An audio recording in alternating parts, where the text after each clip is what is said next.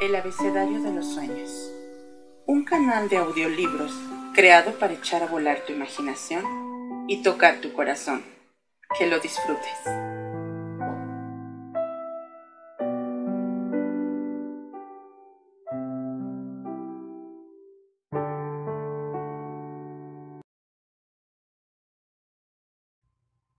Crimen y castigo. Novela escrita por Fyodor Dostoyevsky.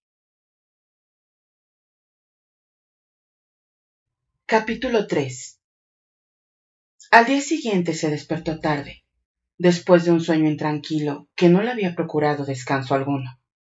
Se despertó de pésimo humor y paseó por su guardilla una mirada hostil. La habitación no tenía más de seis pasos de largo y ofrecía el aspecto más miserable, con su papel amarillo y polvoriento despegado a trozos y tan baja de techo que un hombre que rebasara solo en unos centímetros la estatura media no habría estado allí a sus anchas, pues le habría cohibido el temor de dar con la cabeza en el techo. Los muebles estaban en armonía con el local. Consistían en tres sillas viejas, más o menos cojas, una mesa pintada, que estaba en un rincón y sobre la cual se veían, como tirados, algunos cuadernos y libros tan cubiertos de polvo que bastaba verlos para reducir que no los habían tocado hacía mucho tiempo.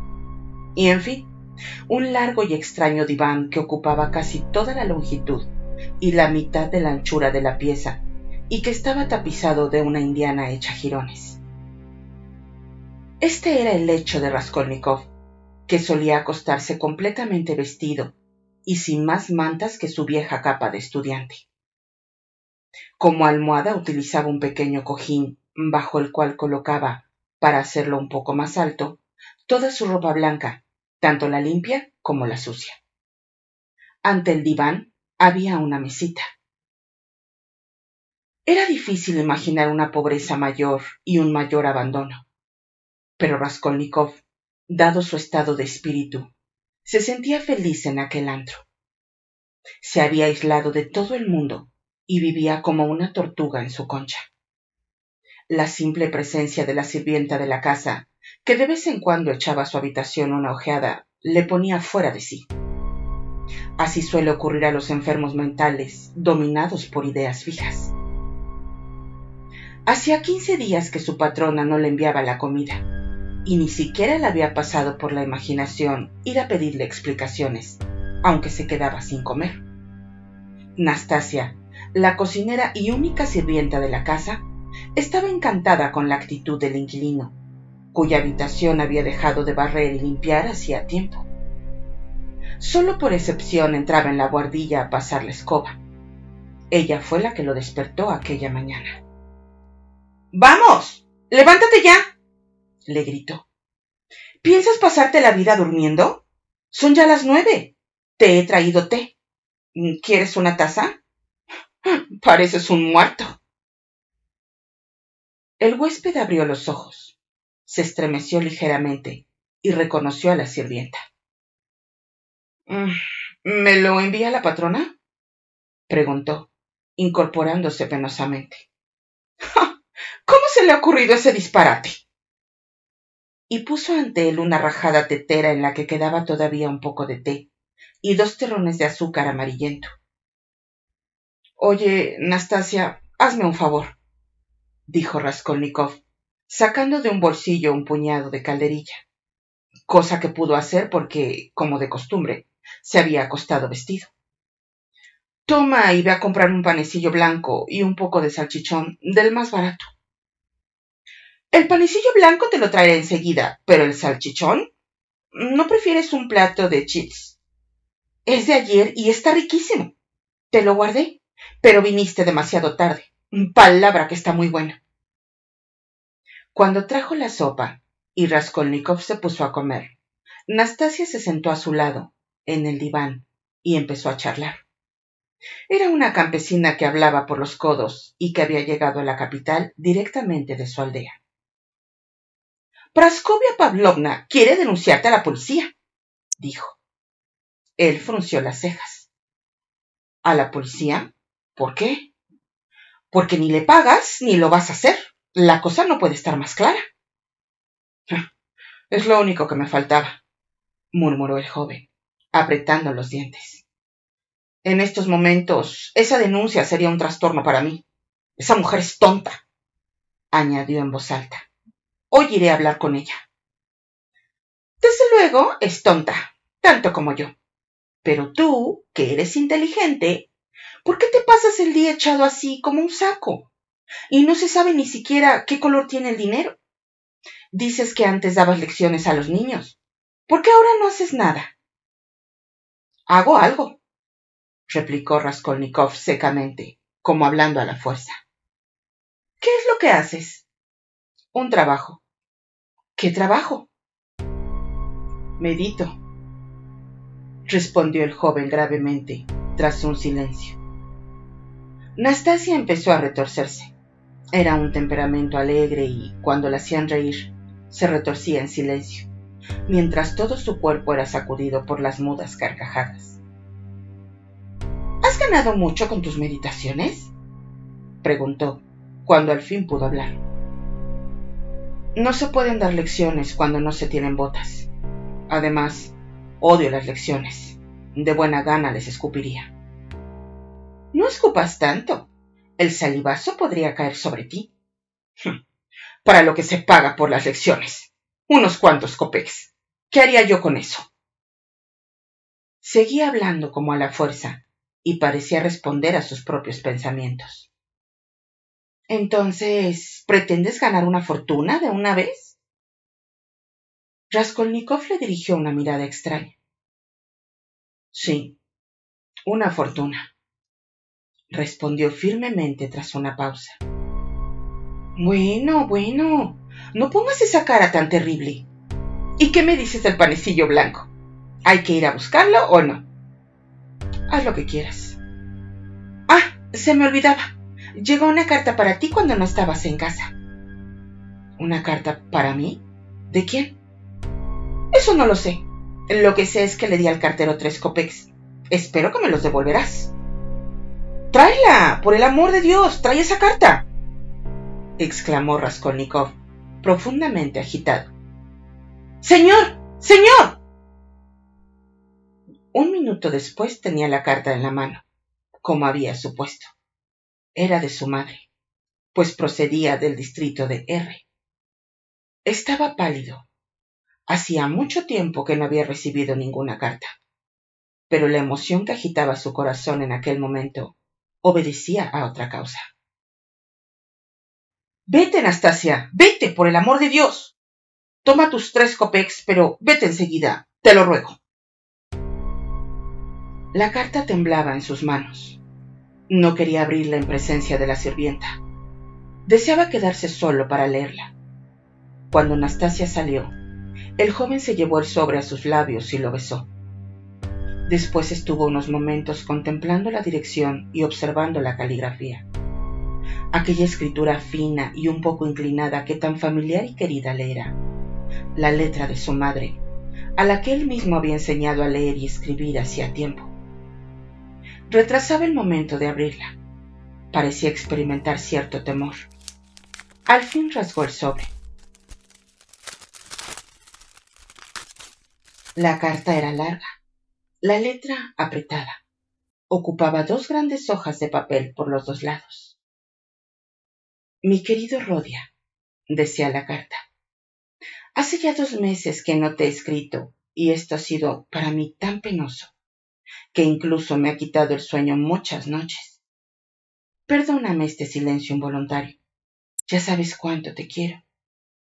Dunia y yo no tenemos a nadie más que a ti. Tú lo eres todo para nosotras, toda nuestra esperanza, toda nuestra confianza en el porvenir. Solo Dios sabe lo que sentí cuando me dijiste que habías tenido que dejar la universidad hacía ya varios meses por falta de dinero y que habías perdido las lecciones y no tenías ningún medio de vida. ¿Cómo puedo ayudarte yo con mis ciento veinte rublos anuales de pensión? Los quince rublos que te envié hace cuatro meses los pedí prestados, con la garantía de mi pensión, a un comerciante de esta ciudad llamado Bracuchine. Es una buena persona y fue amigo de tu padre. pero como yo la había autorizado por escrito a cobrar por mi cuenta la pensión, tenía que procurar devolverle el dinero, cosa que acabo de hacer. Ya sabes por qué no he podido enviarte nada en estos últimos meses. Pero ahora, gracias a Dios, creo que te podré mandar algo. Por otra parte, en estos momentos no podemos quejarnos de nuestra suerte, por el motivo que me apresuro a participarte. Ante todo, querido Rodia, tú no sabes que hace ya seis semanas que tu hermana vive conmigo y que ya no tendremos que volver a separarnos. Gracias a Dios, han terminado sus sufrimientos. Pero vayamos por orden. Así sabrás todo lo ocurrido, todo lo que hasta ahora te hemos ocultado. Cuando hace dos meses me escribiste diciéndome que te habías enterado de que Dunia había caído en desgracia en casa de los Isvidrikailov, que la trataban desconsideradamente, y me pedías que te lo explicara todo, no me pareció conveniente hacerlo. Si te hubiese contado la verdad, lo habrías dejado todo para venir, aunque hubieras tenido que hacer el mismo camino a pie, pues conozco tu carácter y tus sentimientos y sé que no habrías consentido que insultaran a tu hermana. Yo estaba desesperada, pero ¿qué podía hacer? Por otra parte, yo no sabía toda la verdad. El mal estaba en que Dunechka, al entrar el año pasado en casa de los Svidrikailov como institutriz, había pedido por adelantado la importante cantidad de 100 rublos, comprometiéndose a devolverlos con sus honorarios. Por lo tanto, no podía dejar la plaza hasta haber saldado la deuda. Dunia. Ahora ya puedo explicártelo todo, mi querido Rodia. Había pedido esta suma especialmente para poder enviarte los 60 rublos que entonces necesitabas con tanta urgencia y que, efectivamente, te mandamos el año pasado. Entonces te engañamos diciéndote que el dinero lo tenía ahorrado Dunia. No era verdad. La verdad es la que te voy a contar ahora. En primer lugar, porque nuestra suerte ha cambiado de pronto por la voluntad de Dios, y también porque así tendrás una prueba de lo mucho que te quiere tu hermana y de la grandeza de su corazón. El señor Isvidrigailov empezó por mostrarse grosero con ella, dirigiéndole toda clase de burlas y expresiones molestas, sobre todo cuando estaban en la mesa. Pero no quiero extenderme sobre estos desagradables detalles. No conseguiría otra cosa que irritarte inútilmente ahora que ya ha pasado todo. En resumidas cuentas, que la vida de Dunechka era un martirio. A pesar de que recibía un trato amable y bondadoso de Marfa Petrovna, la esposa del señor Svidrigailov, y de todas las personas de la casa. La situación de Dunia era aún más penosa cuando el señor Svidrigailov bebía más de la cuenta, cediendo a los hábitos adquiridos en el ejército. Y esto fue poco comparado con lo que al fin supimos. Figúrate que Svidrigailov, el muy insensato, sentía desde hacía tiempo por Dunia una pasión que ocultaba bajo su actitud grosera y despectiva. Tal vez estaba avergonzado y atemorizado ante la idea de alimentar, él, un hombre ya maduro, un padre de familia, aquellas esperanzas licenciosas e involuntarias hacia Dunia. Tal vez sus groserías y sus sarcasmos no tenían más objeto que ocultar su pasión a los ojos de su familia. Al fin no pudo contenerse y con toda claridad le hizo proposiciones deshonestas. Le prometió cuanto puedas imaginarte, incluso abandonar a los suyos y marcharse con ella a una ciudad lejana o al extranjero si lo prefería. Ya puedes suponer lo que esto significó para tu hermana. Dunia no podía dejar su puesto, no solo porque no había pagado su deuda, sino por temor a que Marfa Petrovna sospechara la verdad, lo que había introducido la discordia en la familia. Además, incluso ella habría sufrido las consecuencias del escándalo, pues demostrar la verdad no habría sido cosa fácil. Aún había otras razones para que Dunia no pudiera dejar la casa hasta seis semanas después. Ya conoces a Dunia. Ya sabes que es una mujer inteligente y de carácter firme. Puede soportar las peores situaciones y encontrar en su ánimo la entereza necesaria para conservar la serenidad. Aunque nos escribíamos con frecuencia, ella no me había dicho nada de todo esto para no apenarme. El desenlace sobrevino inesperadamente. Marfa Petrovna sorprendió un día en el jardín, por pura casualidad, a su marido en el momento en que acosaba a Dunia, y lo interpretó todo al revés, achacando la culpa a tu hermana. A esto siguió una violenta escena en el mismo jardín. Marfa Petrovna llegó incluso a golpear a Dunia. No quiso escucharla y estuvo vociferando durante más de una hora. Al fin le envió a mi casa en una simple carreta, a la que fueron arrojados en desorden sus vestidos, su ropa blanca y todas sus cosas. Ni siquiera le permitió hacer el equipaje. Para colmo de desdichas, en aquel momento empezó a diluviar y Dunia, después de haber sufrido las más crueles afrentas, tuvo que recorrer 17 verstas en una carreta sin toldo y en compañía de un mujica. Dime ahora, ¿qué podía yo contestar a tu carta? ¿Qué podía contarte de esta historia? Estaba desesperada. No me atrevía a decirte la verdad, ya que con ello solo habría conseguido apenarte y desatar tu indignación. Además, ¿qué podías hacer tú? Perderte. Esto es lo único. Por otra parte, Dunechka me lo había prohibido. En cuanto a llenar una carta de palabras insulsas cuando mi alma estaba henchida de dolor, no me sentía capaz de hacerlo. Desde que se supo todo esto, fuimos el tema preferido por los murmuradores de la ciudad, y la cosa duró un mes entero. No nos atrevíamos ni siquiera a ir a cumplir con nuestros deberes religiosos, pues nuestra presencia era acogida con cuchicheos, miradas desdeñosas e incluso comentarios en voz alta. Nuestros amigos se apartaron de nosotras. Nadie nos saludaba. E incluso sé de buena tinta que un grupo de empleadillos proyectaba contra nosotras la mayor afrenta. Embadurnar con brea la puerta de nuestra casa. Por cierto que el casero nos había exigido que la desalojáramos. Y todo por culpa de Marfa Petrovna, que se había apresurado a difamar a Dunia por toda la ciudad. Venía casi a diario a esta población, en la que conoce a todo el mundo. Es una charlatana que se complace en contar historias de familia ante el primero que llega y, sobre todo, en censurar a su marido públicamente, cosa que no me parece ni medio bien. Así, no es extraño que le faltara el tiempo para ir pregonando el caso de Dunia, no solo por la ciudad, sino por toda la comarca. Caí enferma. Tu hermana fue más fuerte que yo. Si hubieras visto la entereza con que soportaba su desgracia y procuraba consolarme y darme ánimos. Es un ángel. Pero la misericordia divina ha puesto fin a nuestro infortunio. El señor Svidregailov ha recobrado la lucidez. Torturado por el remordimiento y compadecido sin duda de la suerte de tu hermana, ha presentado a Marfa Petrovna las pruebas más convincentes de la inocencia de Dunia.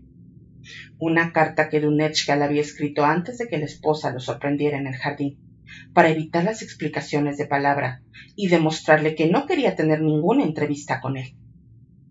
En esta carta, que quedó en poder del señor Svidrigailov al salir de la casa de Dunechka, ésta le reprochaba vivamente y con sincera indignación la vileza de su conducta para con Marfa Petrovna. Le recordaba que era un hombre casado y padre de familia, y le hacía ver la indignidad que cometía persiguiendo a una joven desgraciada e indefensa. En una palabra, querido Rodia, que esta carta respira tal nobleza de sentimientos y está escrita en términos tan conmovedores que lloré cuando la leí e incluso hoy no puedo releerla sin derramar unas lágrimas.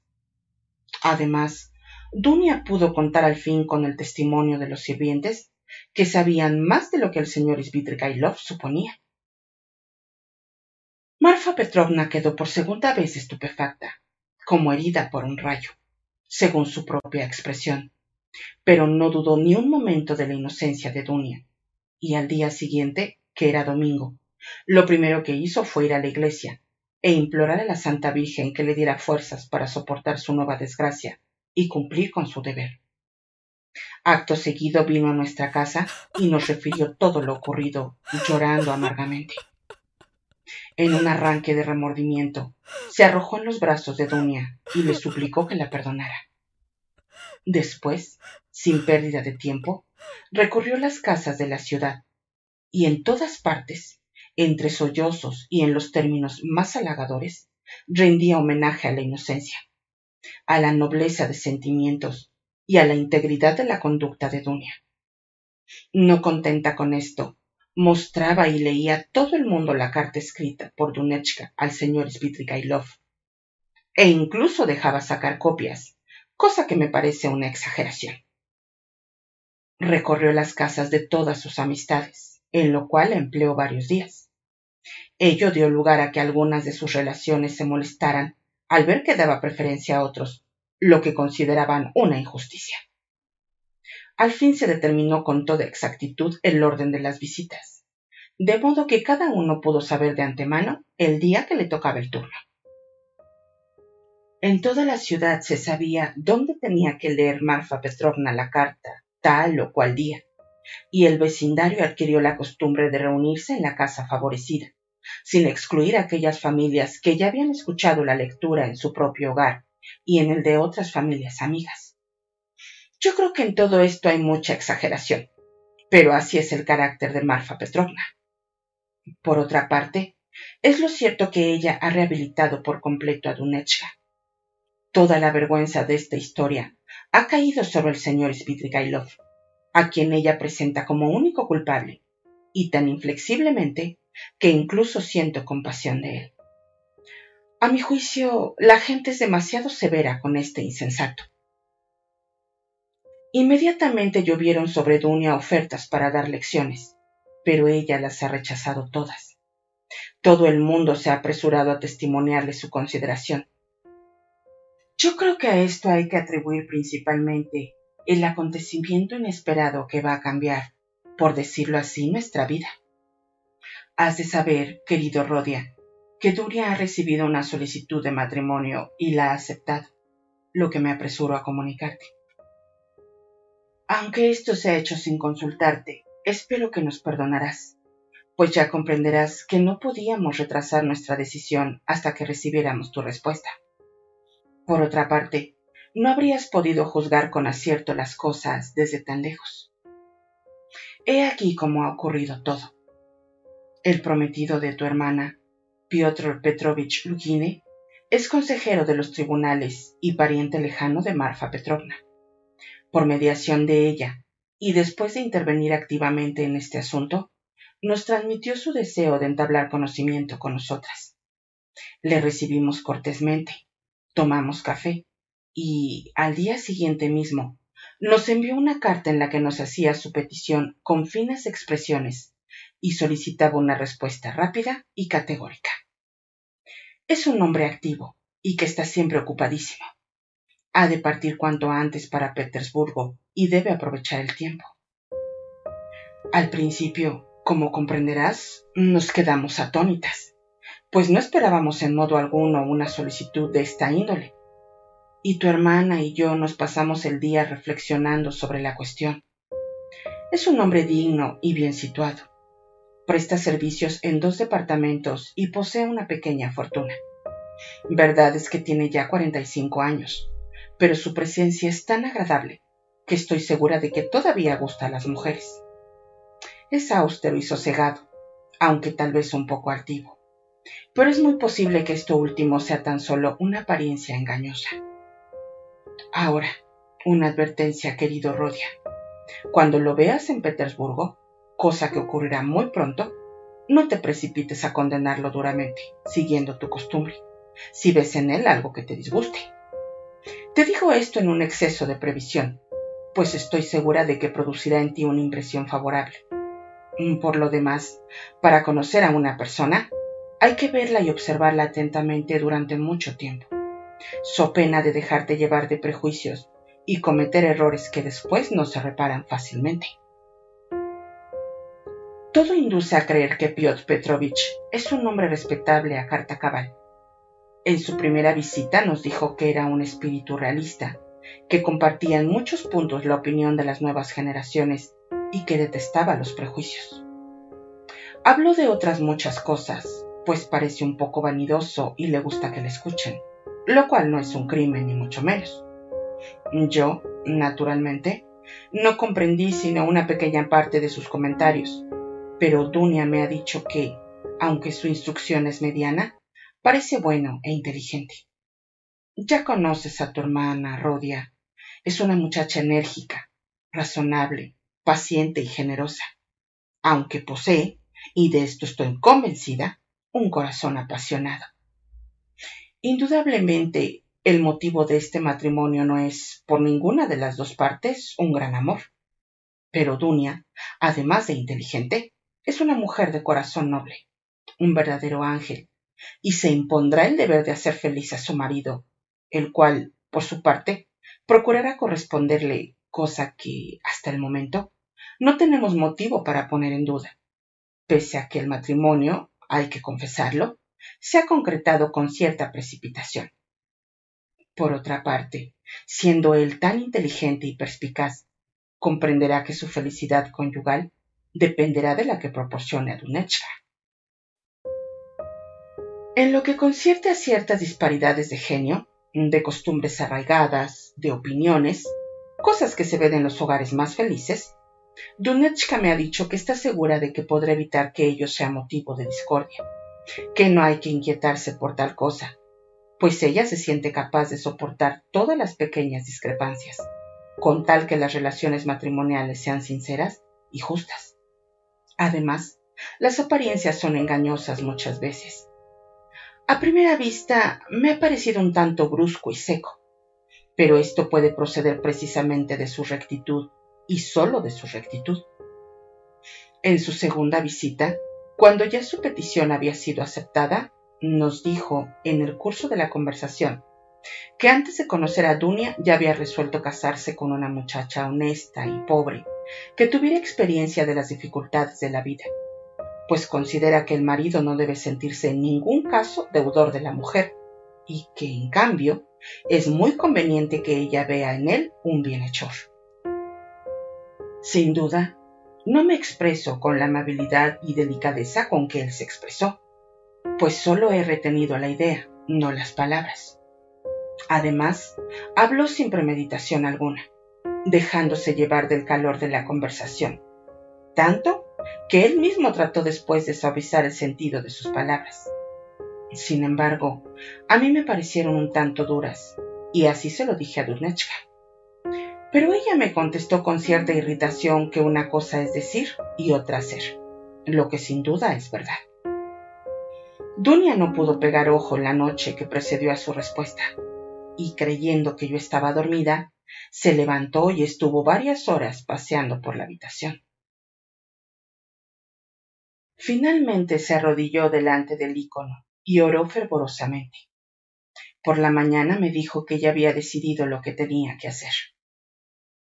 Ya te he dicho que Piotr Petrovich se trasladará muy pronto a Petersburgo, a donde le llaman intereses importantísimos, pues quiere establecerse allí como abogado. Hace ya mucho tiempo que ejerce y acaba de ganar una causa importante. Si ha de trasladarse inmediatamente a Petersburgo es porque ha de seguir atendiendo en el Senado a cierto trascendental asunto. Por todo esto, querido Rodia, este señor será para ti sumamente útil y Dunia y yo hemos pensado que puedes comenzar enseguida tu carrera y considerar tu porvenir asegurado. Oh, si esto llegara a realizarse, sería una felicidad tan grande que sólo la podríamos atribuir a un favor especial de la providencia. Dunia solo piensa en esto. Ya hemos insinuado algo a Piotr Petrovich. Él, mostrando una prudente reserva, ha dicho que, no pudiendo estar sin secretario, preferiría, naturalmente, confiar este empleo a un pariente que a un extraño, siempre y cuando aquel fuera capaz de desempeñarlo. ¿Cómo no has de ser capaz de desempeñarlo tú? Sin embargo, manifestó al mismo tiempo el temor de que, debido a tus estudios, no dispusieras del tiempo necesario para trabajar en su bufete. Así quedó la cosa por el momento, pero Dunia solo piensa en este asunto.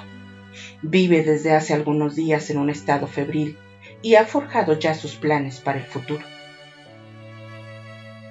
Te ve trabajando con Piotr Petrovich e incluso llegando a ser su socio, y eso sin dejar tus estudios de derecho.